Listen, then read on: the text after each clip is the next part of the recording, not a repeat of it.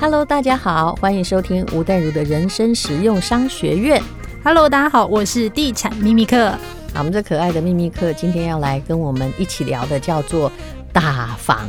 哎，最近这个手段哈，真的挺了不起的。才说房子可能涨，而且我说真的，不是全省涨，也许台南涨得凶，那大家可能列地也列得挺凶的啊。那很多的那个都比他们的起标价多很多，所以呢，好像央行就嗅到了一丝讯息，台湾房子是不是要开始炒了呢？的确，以目前状况来看，资金呢，啊，人不能出去哈，当然资金呢在。有主要是台币升值啊，跟人不能出去未必有关系，就资金相当的充裕。那么央行就无预警，嗖噜一声就寄出了打房，哦，那很多人就很哀怨。可是大家都没有了解这个打房的意思。比如那天呢，哈，我们公司的司机就跟我说：“哼，阿伯哈，那跟他有几两倍也得出啊，基本上被给完杯出哈，就还要这个六十趴，就是只能贷六十趴，这样。”像我儿子成家怎么买得到房子？后来我仔细去问地产秘密客说：“哎，打房跟他讲的这个完全没关系，完全没有关系。”所以你会不会发现，每个人都在只听一个标题，在做一个片面了解，都把他自己把自己都放进瓮中。没错，因为其实这一个法令呢，是从之前呢红单事件，我们在上一集有讲什么是红单，嗯，衍生过来，就是大家都说最近很多人投机客在炒房，然后整个房地产都大涨，所以其实政府已经开始要有一个大方的动作了。其实红单现在已经被查了嘛，你也不不必想要这个买红单，现在讲的刚就刚好应验了嘛，之前买红单的不是被查。嗯，对，所以其实央行呢，它在之前就发布了四大的限贷令。我们这次帮大家来完整解析一下，到底什么是四大的限贷令？请讲清楚，因为有时候条文也很模糊。真的，因为有很多欧巴桑说、嗯、啊，怎么办呢、啊？那这样自助客会不会只能贷六成啊？我们现在自备款都准备不了了，现在这样怎么买房子啊？其实建商也很烦恼啊，因为里面有那个超过第三间的。也搞不好是有的哦。嗯、对，错，那就是其实呢，其实现在这个法令它是针对民众买房第三户以上，嗯，你最高只能贷六成，嗯，就代表说，其实这个法令它是不会打到自住客跟换屋客的。就是我要换第二屋，其实是不会有影响。我刚买的青年们，对，你可能还可以贷八成。像我们这种年轻人第一次成家的这种就不会影响。还有第二间投资房也不影响，也不影响，对不对？甚至是你因为工作需求你要换屋或是换大都不会影响，影响到的都是投机客。其实还可能有影响啊，也就是说你是本来就有自住房，又买了一个投资房，没想到你爸妈本来就偷偷的买了一间房子给你。那你突然现在买第三间房就会变第第第呃第第二，就是你现在买的第三间房就会会本来就是会有影响嘛，对不对？对，没错。就人家偷偷买的那间也会有影响。对，那因为这一阵子呢，其实大家都知道，很多建商他都会端出牛肉，比如说低自备款或是什么工程零付款的方案去吸引购物客，那就很多投机客就觉得他只要拿一点点的钱就可以买房子了。对，所以没想到呢，他可能一次买个四五户，结果呢，央行突然出招了，要打房了。结果他现在措手不及，有很多投机客，你知道吗？现在在找人、欸，有的人就在一户，他觉得他看好这个，大家都来抢，他可能用内部关系或什么，先把四五个买下来，然后想要用红单出去。但是现在一记上这种法律，无论如何，他出去的可能性是比以前低的嘛？嗯，而且因为这一波真的是有打到一些预售案呐、啊，有一些最近其实。第一个天气不好，再来就是因为这一次打房的重手出招了。最近听说暗场都还蛮冷的。我说真的啦，天气好不好？拉西贡，如果一个东西很会赚钱呢，天气不好也有人会去抢，也有人买了，会去买台菠萝面包或奶茶，还是跟天气好不好没关系，跟这东西好不好吃比较有关系。嗯，然后另外一个呢，就是针对公司的部分，就是有人会用公司法人去买住宅。那这一部分呢，现在也是第一户限贷只能最高六成，第二户就是最高五成，且都不能有任何的宽限期。所以它其实是就是前一两年，也许就是缴利息，嗯，甚至我有听说就是宽限期给五年的这一种。所以现在它其实是要防止那个投资客就是成立私人公司来炒房，然后来避免那个房地合一税等等的。我已经听出蹊跷来了，那我可以成立很多个公司啊。嗯，但 但如姐这不能讲啊。哦，这不能讲。不过我的意思说，反正上有政策，下有对策。好，那你继续。对，然后这个是公司的部分，再来就是对建商来说，哎、嗯，这一波影响真的很大，因为购地贷款限贷六五成。其实这是打老虎的政策，他不小心打到苍蝇，我觉得是这样。而且他是保留其中一成在动工兴建后才可以拨款贷款。那所以其实健康要建商要多的钱就要多多少？其实一般来说，其实之前你可能建商，比如说他买了一个十亿的土地，他只要准备二十趴，两千两亿两亿对。但现在他必须就是要准备到，就是因为他现贷只能六五成，所以有很多建商他可能玩一些杠杆原理的，就会有危险。至少多了一亿。对，然后再加上现在又有余屋贷款的限制，就是建商会拿余屋，然后再就是去贷款。等于就是他其实是借钱出来之后呢，他再去买其他的土地。我可不可以这样解释？也就是以前呢，建商房子卖不掉哈，没关系，我可以等着以后涨价再卖。然后反正这些呢，我把它当成诶抵押品，对不对？反正都在我的名下嘛，我去拿其他的钱再来弄。现在就是希望你，你盖的房子，你不要在那里奇货可居，你就是要赶快卖掉，否则你拿来当抵押品的价值，马不公我给的。对不对？对，然后加上呢，他是要防堵建商，他是用透过这个余屋再去买其他的土地去做炒作，让建商的资金变得周转比较困难。所以这时候呢，其实这个问题我觉得就会影响到未来建商的走向，有些小型一案建商可能就会有倒闭的危机。你这个提醒很好，也就是如果你现在要买，你可能要买那些资金真的很丰足的。那如果是那种自地自建之建商，你可能就要小心，它周转不灵，变烂尾楼。嗯，很可怕欸。其实台湾已经很久没有听到烂尾楼了，可是以前有一个很有名的，就那个财神酒店呐，哈。不过。老实说，我不知道后来他们的方案是怎样啦。烂尾了那么多年哦，那本来一瓶十万，后来变成一瓶一百万、两百万也有可能。但最重要的是，你如果不好好处理，它就是变成一个永远的滞销品。那么，所以以后万一是怎么样的话，烂尾楼会出现呢？我我看到台湾目前的烂尾楼状况哦，是。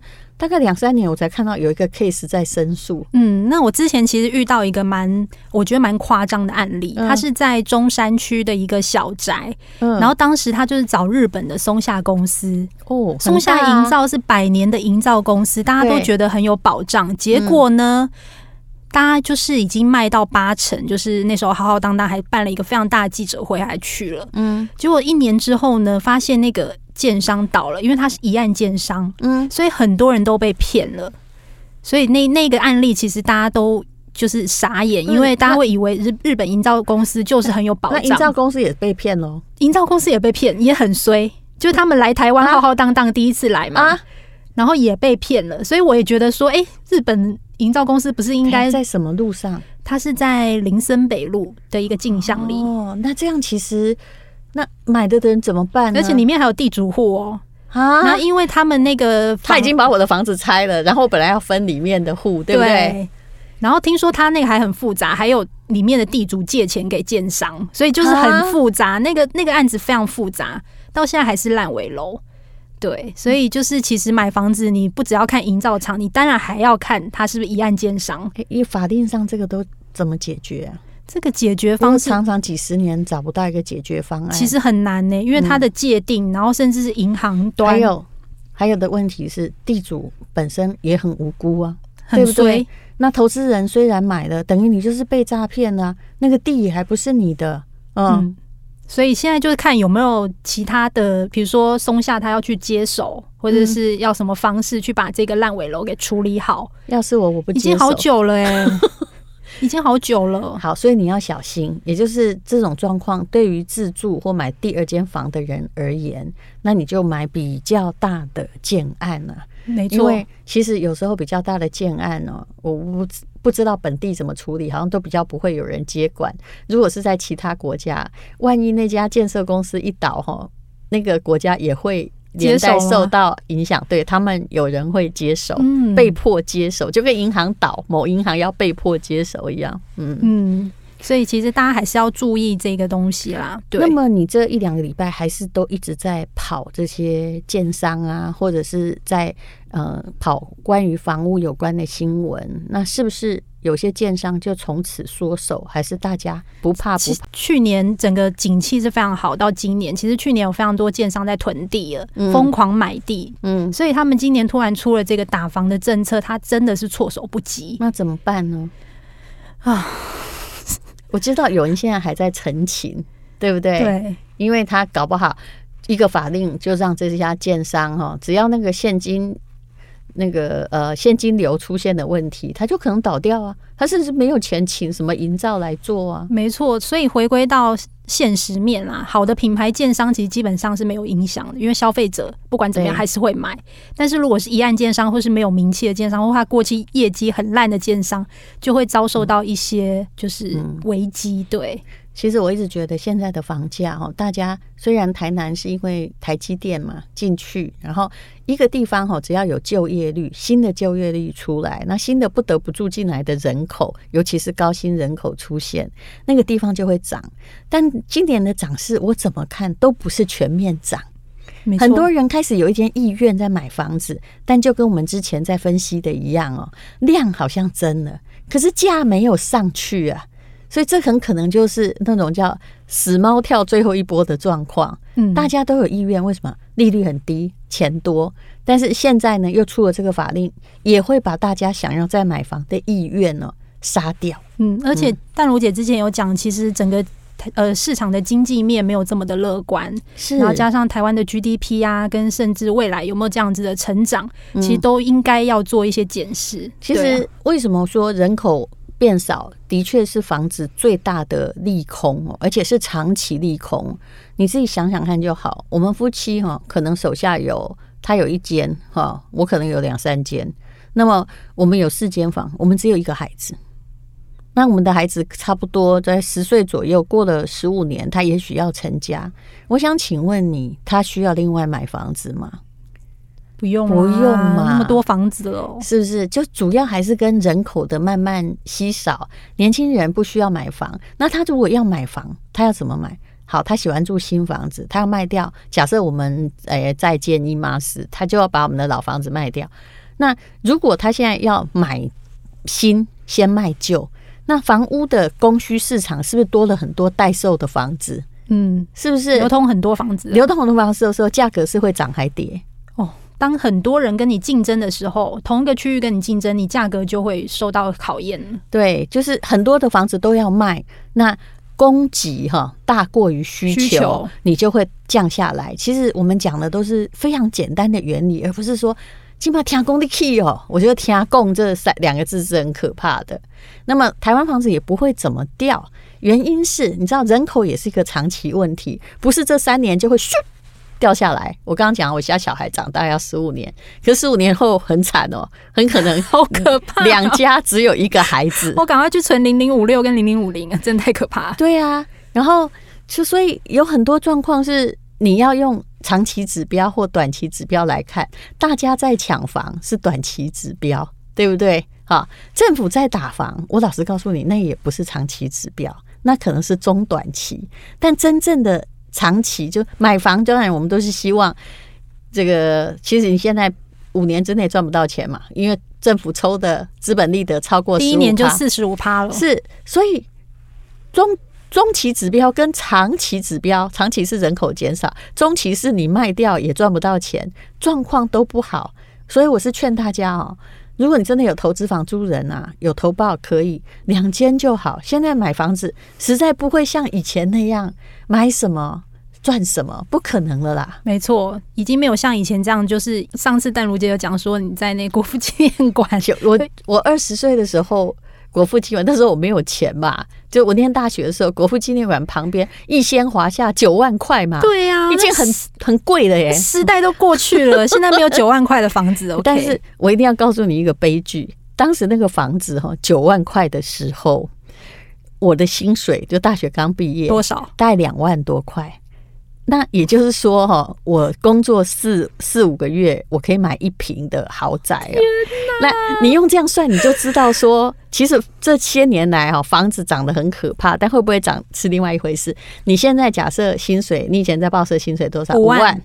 五万呢？那你我刚刚说我工作四个月，一个小小记者两万多嘛，其实我第二年就变三万多，两万多那要买九万，我工作四个月不吃不喝可以买一坪。我们不要算一间，因为一间有平数问题。那你现在一样在台北市，你的五万块不吃不喝几个月买得到逸仙路的一瓶来，嗯，五二十。二十个月嘛，对。嗯。